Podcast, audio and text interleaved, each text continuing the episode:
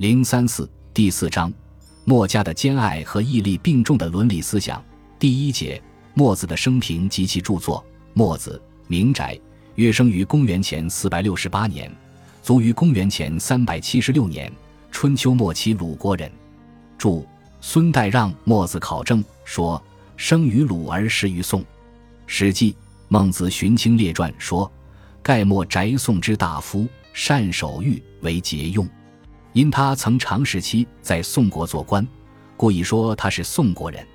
墨子在《墨子贵义篇》中曾自称为贱人，又说自己并没有直接参加生产，宅上无君上之事，下无耕农之难，因此有人说他既不是贵族，更不是奴隶，也不是一般的直接生产者，而是一个接近农与公祀之人，即接近下层劳动人民的知识分子。据《淮南子·齐俗训》中说。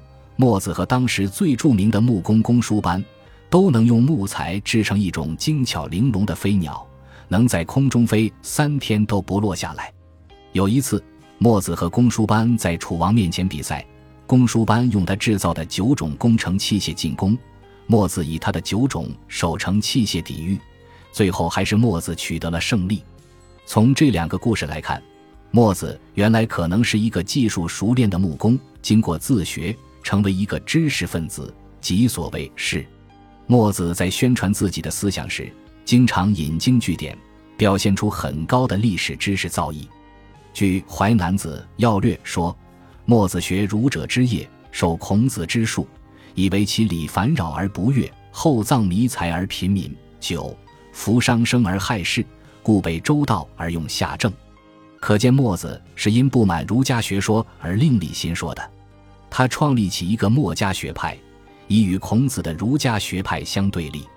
墨学曾经和儒学并称，在当时都有很大的影响，被称为孔墨显学。但是，墨家的思想受到儒家思想的压抑。到西汉以后，墨子及墨家学派的思想事迹逐渐湮灭无闻。注：墨子及墨家学派的思想事迹在西汉以后的存亡流转，史家多有所论。孙代让《墨子见古》《墨子传略》说：“太史公述其父谈论六家之旨，尊儒而重道，墨学非其所喜。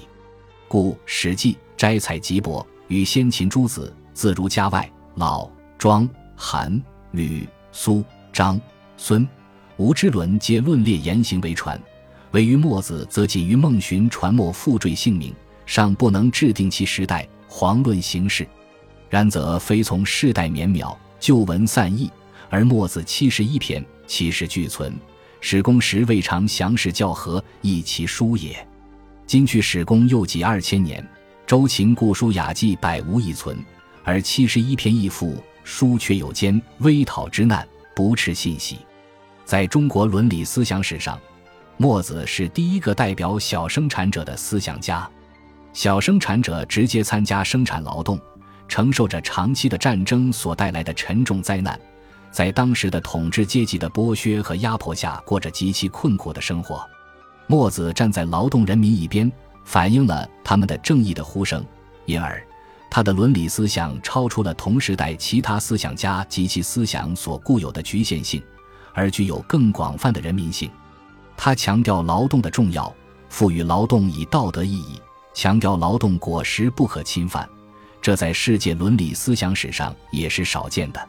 他所提倡的兼爱学说，尽管是一种全人类的婴儿，也是抽象的爱，是一种不可能实现的幻想，但它确实是从劳动人民的立场出发，反映了劳动人民的迫切要求、善良愿望和高尚情操。在兼爱思想的表述中，处处表现了他对当时强执弱、贵傲贱、富五贫现象的强烈不满。以及他对人与人之间兼相爱的理想社会的真心向往。就墨子一生的活动来看，可以说他既是一个伦理思想家，又是一个道德实践家。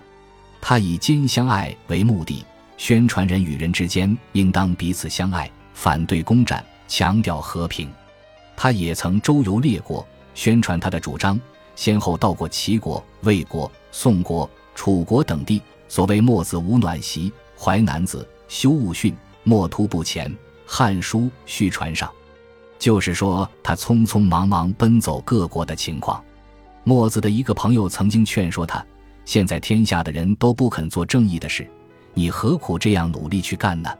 还不如算了吧。”墨子回答说：“今有人于此，有子十人，一人耕而九人畜，则耕者不可以不义及矣。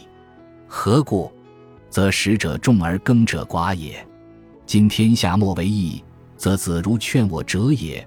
何故之我？”墨子贵义，意思是说。一个人有十个儿子，九个儿子好吃懒做，只有一个儿子尽力耕田。吃饭的人那么多，耕田的人那么少，那一个耕田的儿子不能不愈加努力。现在天下的人都不肯做合乎义的事，你正该劝我多做行义之事才好。为什么反而劝我不要做呢？他和他的弟子组织了一个严密的团体，为止息天下的战争，为使所有的人都兼相爱而奔忙。淮南子。太祖训说：“墨子服役者百八十人，皆可使复活导刃，死不骸冢。”这个团体的领袖称作巨子。在墨子死了以后，巨子还传了几代。在中国伦理思想史上，像这样严密组织的、以笃行道德为宗旨的团体，也是绝无仅有的。以后的儒家虽也有自成一个学派，并强调实践笃行的组织。但没有一个组织能像墨子所建立的组织那样有严密的纪律性。从历史上来看，这个严密的组织并未存在很长的时间，一百多年后也就完全衰落，不为当时的人们所注意了。正是由于墨子及其一派有着这种为人救世的精神，所以他们都极端重视为百姓谋利益。因此，我们可以说，以人民大众的利益作为最高的道德原则，以兼相爱。交相利作为这一原则的实质内容，并力求把它付诸实践，是墨子伦理思想的主要方面。墨子的伦理思想对以后中国伦理思想史上强调实践、注重功利的一派思想家有着很重要的影响。当然，小生产者阶层本身还存在着很大的局限性。当时社会的生产方式以及他们在社会生产方式中的地位，决定了他们具有散漫性。狭隘性和保守性的弱点，作为小生产者代表的墨子，在反映小生产者阶层的要求和愿望时，也反映了他们所固有的弱点，即把自己的希望寄托于对王公大人进行道德上的劝说，希望他们能推行兼爱，甚至最后陷入了相信上帝、鬼神能赏善罚恶，把上帝、鬼神作为实现自己的理想社会的最后的精神支柱。这些是墨子思想之中的严重的缺陷。当然，我们应根据当时的时代和人们当时的认识水平考虑问题，不能过分的苛求古人。现存的《墨子》一书，据近人考证，是由墨子的弟子们整理而成的，其主要部分可以看作是墨子的活动及其思想的比较可靠的记载。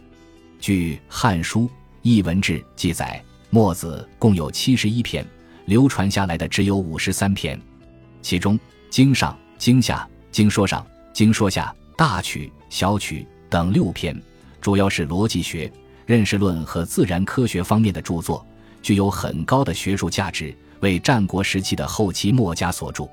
对于研究墨子的伦理思想来说，比较重要的有兼爱、非攻、尚贤、尚同、节用、节葬、非乐、非命、天志、明鬼、贵义、鲁问和修身、所染等篇。